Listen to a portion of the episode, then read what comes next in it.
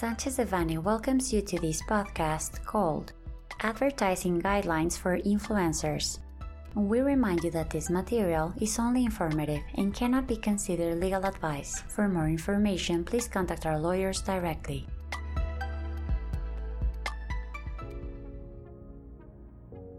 On August 21, 2023, the Federal Consumer Protection Agency published in the Federal Official Gazette the advertising guidelines for influencers to help guide creators in social networks in carrying out publicity or advertising that complies with the applicable law.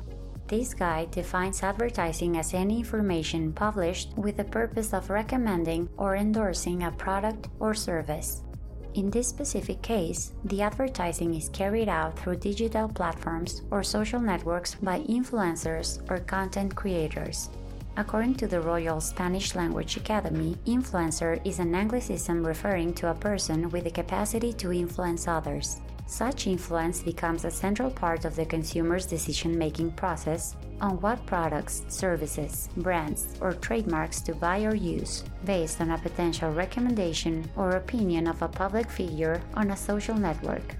The production of videos, photographs, or live transmissions sharing experiences or opinions on the use or consumption of a product or service, being invited to events or promotional trips, and receiving benefits other than purely economic ones, such as receiving free products from a particular brand for showing them on social networks by giving their opinion or recommendation, is the most common form of advertising carried out by influencers. Currently, social networks have a powerful position in social interaction, particularly among certain vulnerable groups, such as children and teenagers. Therefore, the marketing strategies implemented in them must be subject to regulation by the competent authorities. Both the current and past administrations have been very active in the regulation and restriction of advertising, particularly that of products that, due to their characteristics or nature, may affect health or human welfare.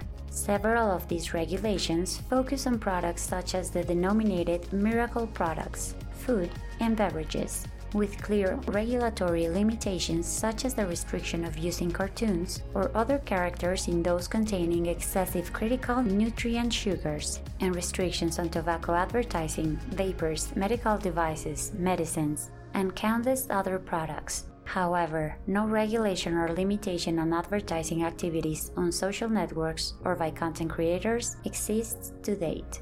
Although this guide is far from being a standard parameter of control or regulation of advertising and is only a compilation of recommendations that influencers or content creators could consider when advertising on their platforms and social networks, it is a first step to probable formal regulation. Among these recommendations, we have, for example, establish clearly and visibly at all times in the images, videos, or live streams related to the marketing campaign that these are all part of a paid advertisement.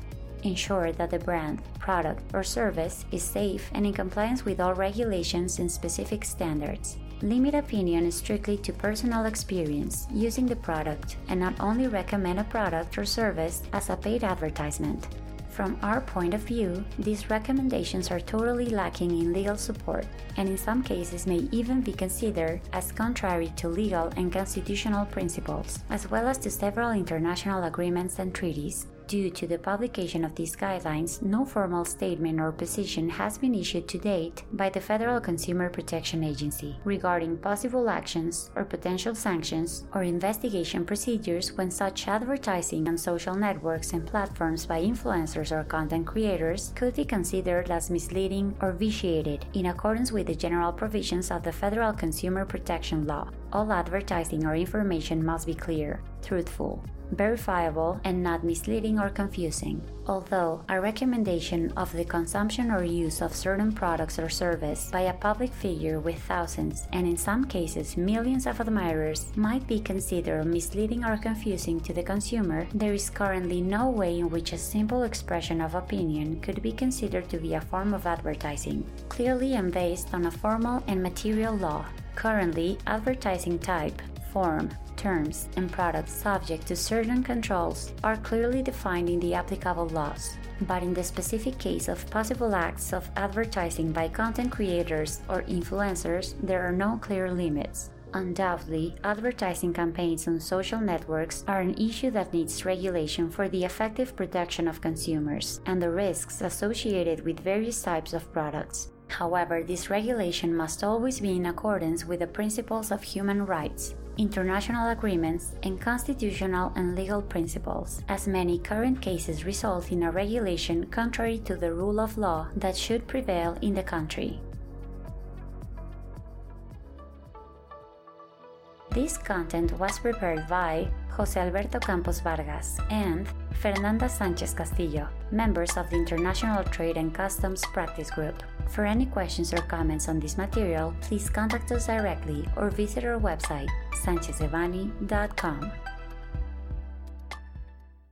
Unless otherwise specified, users of this podcast may save and use the information contained here only for educational, personal, and non commercial purposes. Therefore, its reproduction for any other medium is prohibited, including but not limited to copying, retransmitting, or editing without prior permission of Sanchez de Devanny Echeverry,